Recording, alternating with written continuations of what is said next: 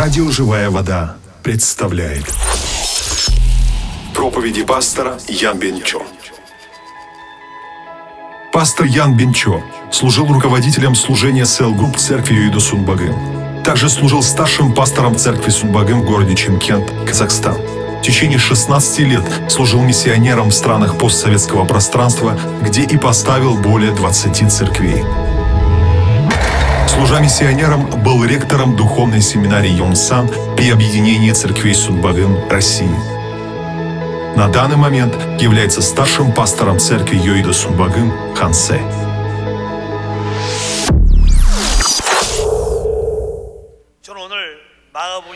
Сегодня на основании Евангелия от Марка 1 главы 1 стиха я хотел бы с вами поделиться темой Евангелия Сына Божьего Иисуса Христа. Вообще Евангелие означает радостная весть. А что для вас есть Евангелие?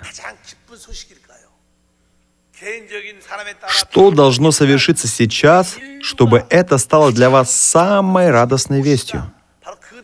Я верю, что это Евангелие Иисуса Христа.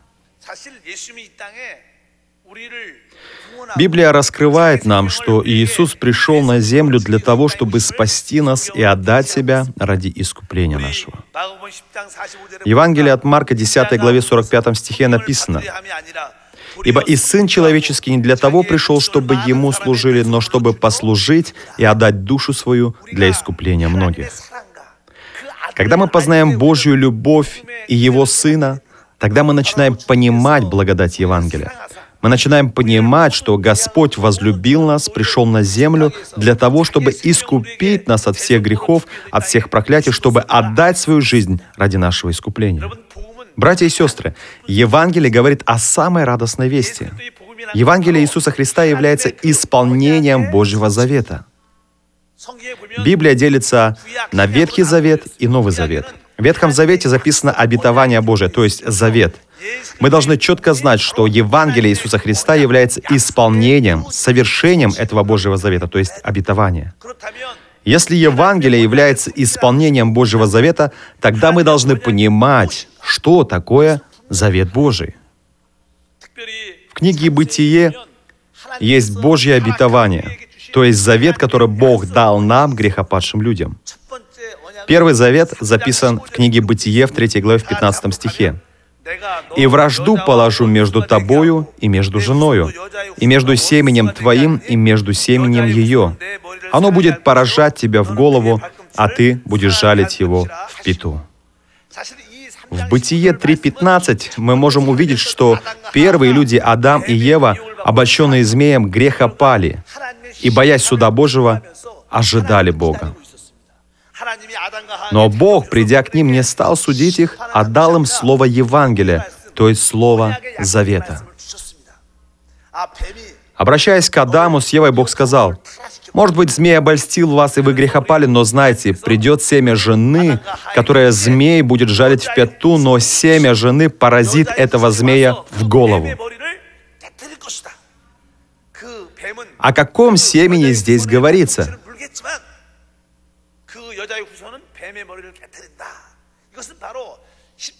Здесь говорится о Господе Иисусе, который был распят на кресте, умер и воскрес. Братья и сестры, здесь сказано, придет семя жены и поразит змея в голову. Для человечества и всей Вселенной есть одна самая большая проблема, которая должна быть решена — если эта проблема не решится, в этом мире никогда не исчезнут страдания, бедствия и трудности. Этот мир полон войн, голода, нищеты. Но почему в нашем мире так трудно жить? Почему в этом мире так много проблем? Потому что в этом мире действует змей, сатана. Это действие сатаны. Пока действие змея, сатаны не исчезнет, в этом мире не будет истинного покоя. Ведь и мы всегда в сердце имеем постоянно распри. Часто у нас в семьях возникают проблемы. В нашем обществе, в государстве всегда полно проблем. И все это потому, что за этим стоит действие змея, то есть действие сатаны. И никто не в состоянии победить этого змея. Поэтому Бог обещает нам, знайте, придет семя жены и поразит змея в голову.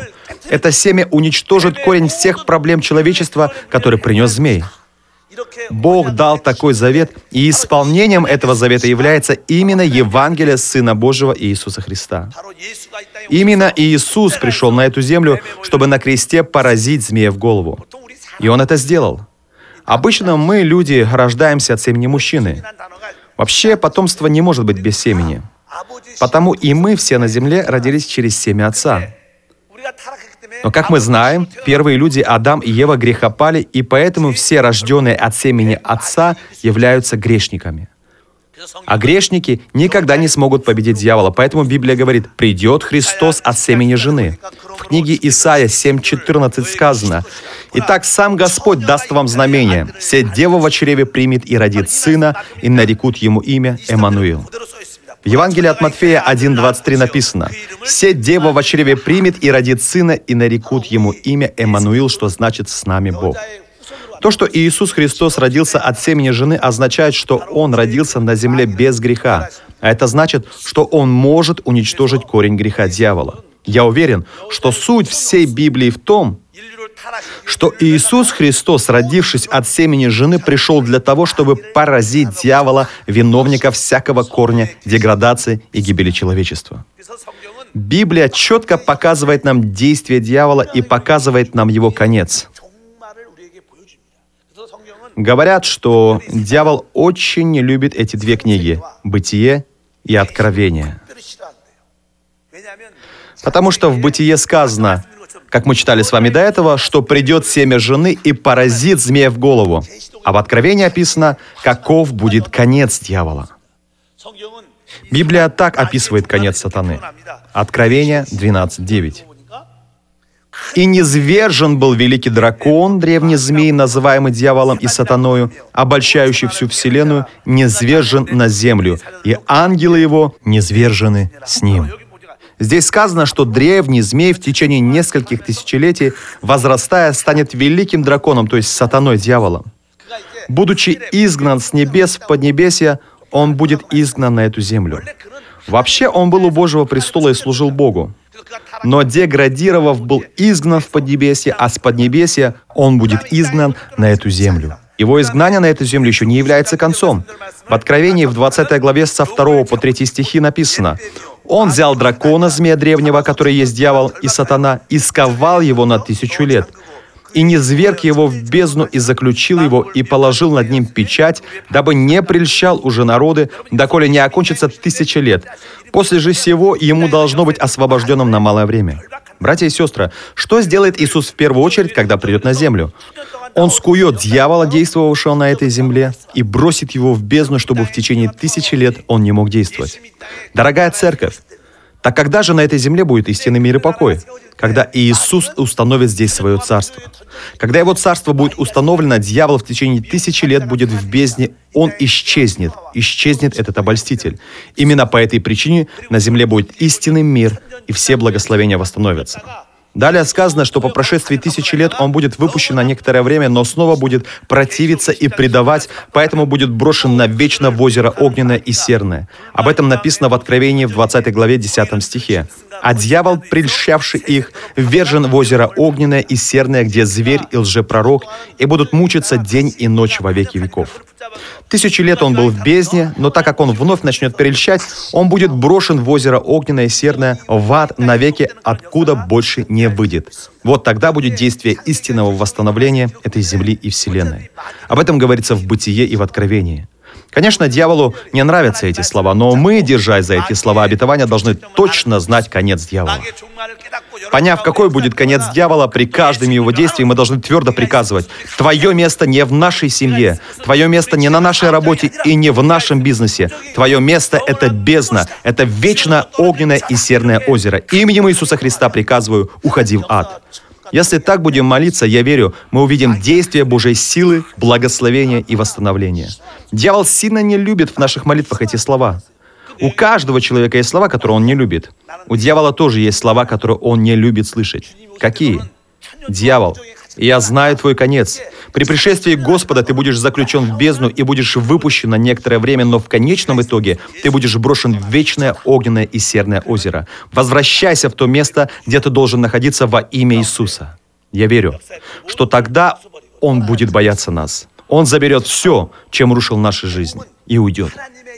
Евангелие является исполнением Божьего обетования. А какое обетование дал Бог? Иисус Христос, родившись от семени жены, разрушит дела дьявола и поразит его в голову. Я верю, что это совершилось на кресте. Мы с вами когда-то часто провозглашали, наша церковь в конце выражает Бога и расправляется с сатаной, пораженным в голову через крест Христа. Помните? Это провозглашение началось именно отсюда – Правильно. Наш Христос, придя на эту землю, на кресте покончил со змеем. Поэтому, если будем наступать на его хвост, я верю, что мы будем иметь победу и благословение. Далее, заветом является обетование, которое Бог дал Аврааму. Мы дети Авраама, дети веры. Что это за завет, который Бог дал Аврааму в обетовании? В Бытие, 22 главе, 17 по 18 стихи написано, «То я, благословляя, благословлю тебя и умножаю, умножу семя твое, как звезды небесные и как песок на берегу моря. И овладеет семя твое городами врагов своих, и благословятся в семени твоем все народы земли за то, что ты послушался гласа моего».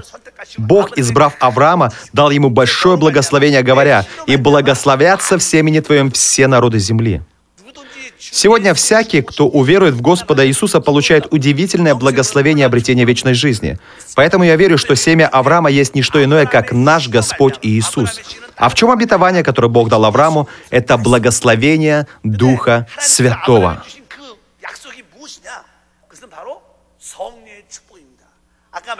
Мы говорили до этого, что, во-первых, завет Божий в том, что Христос, придя от семени жены, поразил голову змея. Но придя от семени Авраама, он принесет нам Божье благословение. У нас должна быть решена проблема со змеем, которой не должно быть. Но также нам дается благословение, которое у нас должно быть. Это благословение обетования, данное Аврааму. Я верю, что это именно Дух Святой. В послании Галатам 3.14 написано, «Дабы благословение Авраамова через Иисуса Христа распространилось на язычников, чтобы нам получить обещанного Духа верою». Дух Святой и есть Божье благословение. Бог дает нам самого себя через Духа Святого. Вы хотите прикоснуться к Богу? Вы хотите увидеть Бога, испытать Его и получить от Него ответ? Но каков секрет в том, чтобы видеть, прикоснуться и испытать Бога? При исполнении Духом Святым. Если придет Дух Святой, вы увидите Бога. Если придет Дух Святой, сила Божья проявится. Я верю, если придет Дух Святой, Божье благословение проявится. Что за благословение Бог дал Аврааму? Это обетование Духа Святого. Что можем все мы, верующие в Иисуса? Непрерывно принимать в себя Духа Святого. Дух Святой является реальностью Божьего благословения. Когда вы горячо молитесь, Дух Святой, Ты есть истинное Божье благословение. В этот час я принимаю Тебя. Дух Святой, наполни меня собой. Дух Святой, переполни меня собой изнутри. Тогда благословение Авраама начинает проявляться в вас, и приходит благословение преуспевания души, преуспевания в делах и здоровья. Те, кто знают это Евангелие Иисуса Христа, получают Божье благословение. Вообще в этом Евангелии некоторые благословения проявляются естественным образом. Благословением тех, кто наслаждаются благословением Евангелия, является радость прощения греха. Люди, знающие радость Евангелия, имеют свободу от греха. Да, все мои грехи прошлого, настоящего, будущего полностью ликвидированы. Я имею свободу от греха. Так как они имеют прощение греха, радость начинает проявляться в глубине их сердца. В Библии сказано «Радуйтесь всегда в Господе», и еще говорю «Радуйтесь». Эта радость является силой. Благодаря этой радости появляется сила, но мы обретаем такую радость именно через прощение греха. Только поняв Божье прощение, мы преисполняемся радостью и удовлетворением. Братья и сестры, а вы имеете в вашей жизни удовлетворение? К сожалению, многие не имеют удовлетворения. Но если вы будете преисполнены Духом Святым, из вашего чрева потекут реки воды живой, и у вас появится удовлетворение. Даже если есть небольшие нужды и недостатки в нашей жизни, благодаря этому удовлетворению прощения греха, мы будем продолжать быть счастливыми. Когда у человека есть удовлетворение, он становится свободным. Никто для него не является преткновением, он имеет свободу, поэтому может быть един со всеми. Поэтому, когда мы имеем прощение греха, тогда радость, удовлетворение, свобода в Евангелии проявляются среди нас. Я верю, что вы должны наслаждаться этими благословениями. Далее, люди, которые имеют это Евангелие, испытывают некоторые вещи. И первая вещь, они могут чувствовать, что Царство Божие сошло. Братья и сестры, Царство Божие реально сойдет и в будущем, но уже сейчас оно постепенно утверждается на этой земле. Евангелие от Марка в первой главе с 14 по 15 стихи сказано, «После же того, как предан был Иоанн, пришел Иисус в Галилею, проповедуя Евангелие Царства Божия, и говоря, что исполнилось время и приблизилось Царствие Божье, покайтесь и веруйте в Евангелие». Когда вы каетесь и веруете в Евангелие, вы можете ощущать, как Царство Божие утверждается. Поэтому, когда верим в Господа Иисуса, тогда в нашем духе утверждается Царство Божие. Вы начинаете понимать, а, внутри меня пребывает Царь, который есть Господь. Господь пребывает внутри меня. Когда я нахожусь в Божьем управлении, меня переполняет праведность, мир и радость. Божье исцеление и восстановление также проявляются в моей жизни. Я верю в это. Царство Божие утверждается и в вашей семье. Когда мы живем этой верой, я верю, что Царство Божие утверждается и на нашей работе, и в нашем бизнесе, и в нашей церкви. Братья и сестры, где находится Царство Божие? В нашем духе. Где еще находится Его Царство? Наша церковь также является Его Царством.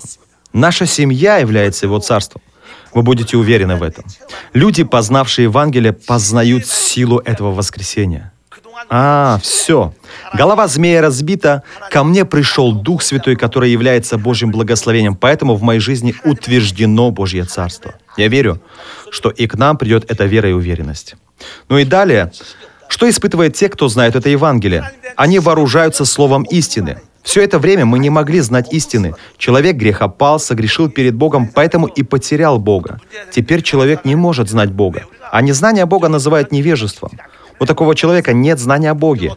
А если он невежествен, не имеет знания о Боге, и он находится во тьме. Мы также иногда в общественной жизни нуждаемся в адвокате. Почему? Потому что у нас не глубокие юридические знания. Из-за незнания закона мы не знаем, как юридически решить те или иные вопросы. Это есть невежество в законе. Именно из-за этого невежества многие потерпели крах. Точно так же многие люди не могут знать Бога невежественны о Боге. Поэтому всегда находятся во тьме. А если находятся во тьме, то в конечном итоге испытывают смерть, то есть терпят поражение. Когда-то мы не могли знать Бога, но через Иисуса Христа узнали Бога Отца. Теперь мы знаем Слово истины. Теперь нам необходимо это Слово истины, Библию, постоянно изучать, размышлять над ней и записывать его в своем сердце. Вы должны твердо знать, что это Слово неизменно. Нам необходимо вооружиться этим Словом. Церкви есть две категории людей. Одна категория — это прихожане, которые любят молиться. Они любят богослужение и молитвы, но не особенно интересуются изучением слова. Другая категория — это категория людей, которым нравится слышать Слово, изучать Библию, но их не интересует молитва.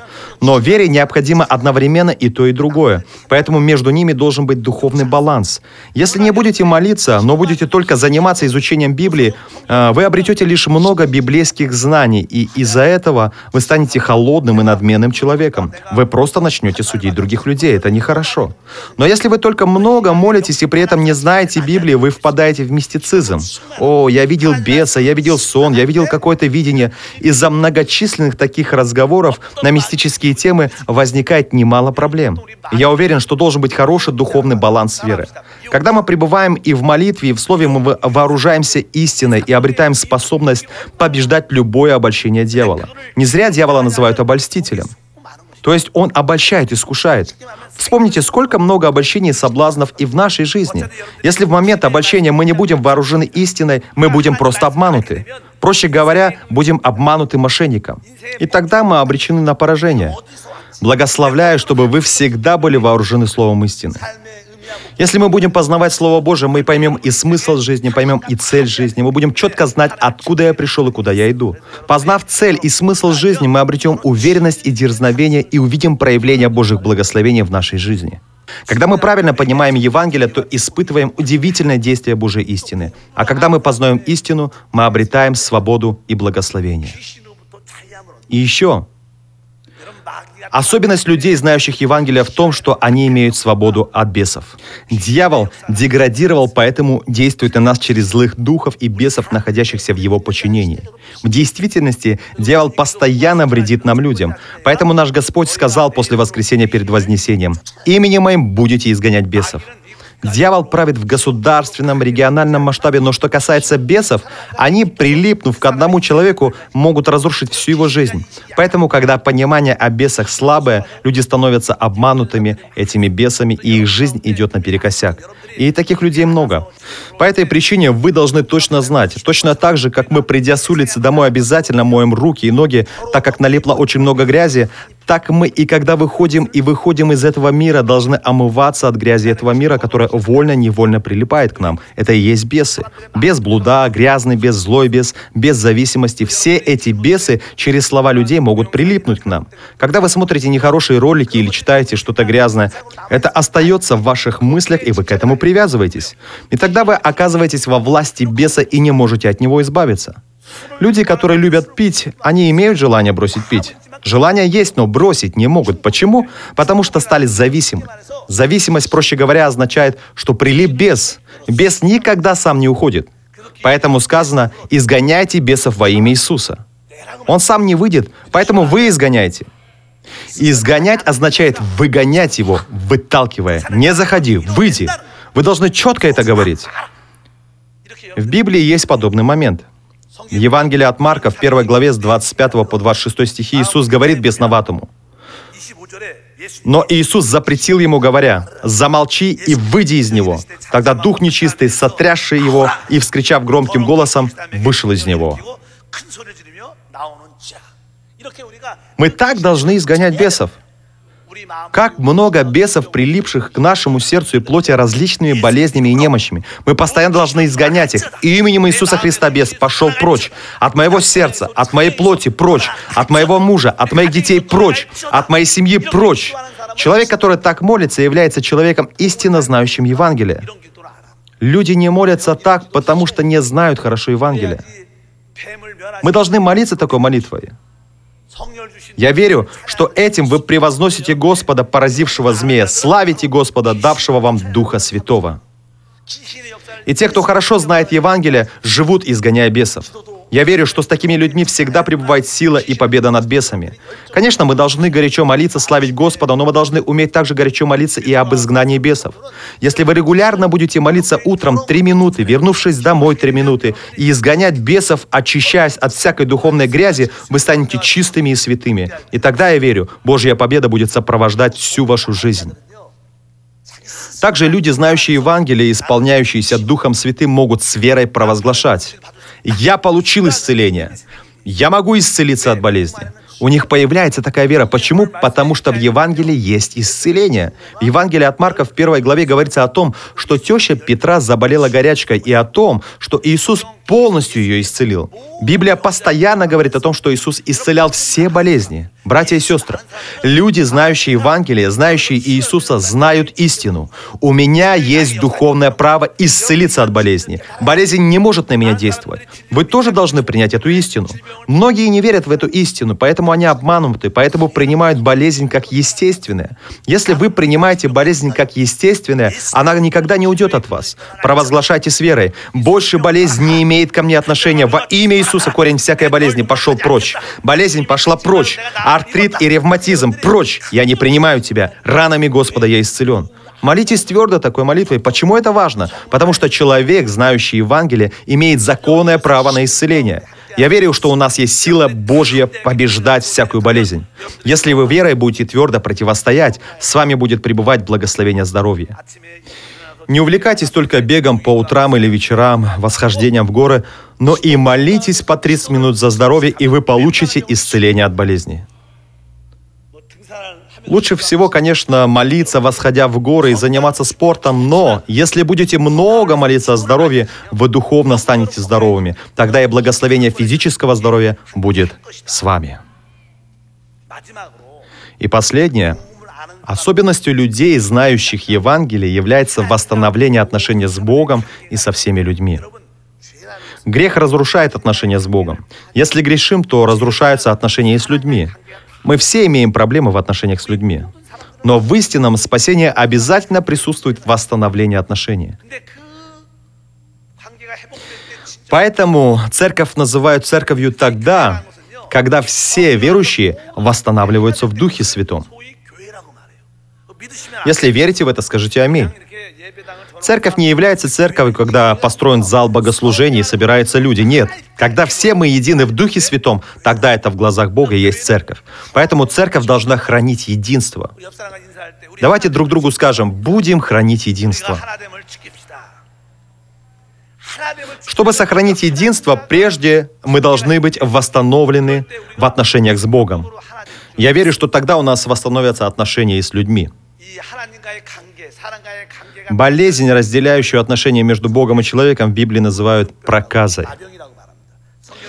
Посмотрим с вами Евангелие от Марка, первую главу 40 по 42 стихи. «Приходит к нему прокаженный и, умоляя его, и падая перед ним на колени, говорит ему, «Если хочешь, можешь меня очистить». И Иисус, милосердившись над ним, простер руку, коснулся его и сказал ему, «Хочу, очистись». После всего слова проказа тотчас сошла с него, и он стал чист. В Ветхом Завете проказа является продуктом противления и непослушания. Люди противятся и не слушают, поэтому в итоге заболевают проказы. То есть отношения с Богом разрушаются, отношения с людьми разрушаются.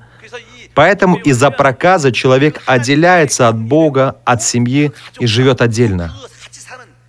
Прокаженные живут отдельно. Раньше в Корее тоже так было. Прокаженные жили отдельно в определенном месте. Эти страдания словами передать невозможно. Этот прокаженный имел разбитые отношения с Богом, с семьей. Из-за проказа отношения просто прекратились. Представляете, как сильно мучился этот прокаженный? Услышав, что пришел Сын Божий Иисус Христос, он пришел к нему и сказал ему, «Если хочешь, можешь меня очистить». И Иисус ответил, «Хочу». Бог желает с вами примириться. Он искренне желает, чтобы вы примирились со всеми людьми. Это должно произойти. Если верите, скажите «Аминь». Только тогда можно сказать, что у вас есть истинная вера. У нас скорее много разногласий между провинциями. Это должно наладиться, тогда наша страна будет по-настоящему хорошей страной. Верю, что она сможет стать передовой страной. А для этого прежде мы, верующие, должны этого достичь. Иисус не просто сказал «да, стань чистым». В Ветхом Завете человек, который прикасался к прокаженному, также становился нечистым. Но Иисус простер руку и коснулся его. Он мог сказать просто словом «очистюсь», но он простер руку, коснулся его, сказал «да, я хочу очистись». Что это? Это Божья любовь. Если вы познаете Божью любовь, в вас начнет совершаться действие исцеления. Если вы познаете такую Божью любовь и верой примете Господа, тогда ваши отношения с Богом восстановятся. На самом деле любовь Божия — это Иисус Христос. Когда вы с радостью, с благодарностью принимаете в себя Иисуса, вы принимаете в себя Божью любовь. И тогда, благодаря этой любви, в нашей жизни восстанавливаются отношения с Богом. Я верю в это. К тому же сила этой любви помогает прощать других людей, понимать их, быть великодушными. Это истинное исцеление. Дорогие братья и сестры, вы даже не представляете, насколько важно исцеление отношений. Когда обычно мы ощущаем счастье? Когда у нас очень хорошие отношения с нашими близкими людьми, если у меня с кем-то из вас нехорошие отношения, вам же, наверное, все равно, потому что мы с вами далеки. А если у вас с мужем нехорошие отношения, вам спокойно или нет? Неспокойно. Поэтому говорят, что человек ощущает счастье тогда, когда с близким человеком у него хорошие отношения. Вот почему вам в любом случае необходимо сблизиться с Богом, сблизиться со всей семьей, только тогда вы станете счастливым. Так же и в церкви. Когда у вас хорошие отношения с прихожанами, вы станете счастливыми. Я верю, что это возможно благодаря Божьей любви. Люди, знающие Евангелие, обретают восстановление отношений с Богом и со всеми людьми. Я верю, что благодаря восстановлению отношений с Богом и людьми мы сможем наслаждаться единством со всеми людьми. Евангелие является исполнением Божьего завета. Он дал нам два завета. Придет Спаситель через семя жены и разрушит дело змея. Он также придет через семя Авраама и даст нам Божье благословение – и этим благословением является Святой Дух, я верю в это. Поэтому мы сегодня должны изгонять дьявола, а с другой стороны преисполняться Духом Святым. Тогда Божий завет и благословение явятся среди нас, и больные получат исцеление, бесы будут изгнаны, отношения со всеми людьми восстановятся. И я верю, что вооружившись этой истиной, мы все почувствуем, как в нашем духе, в нашей семье, в нашем бизнесе Божье Царство уже утверждено. Бог, мы благодарим Тебя – Благодарим за то, что через Слово Божье даешь нам наслаждаться преисполнением Духа Святого и полнотой жизни. Именем Господа Иисуса мы молимся. Аминь.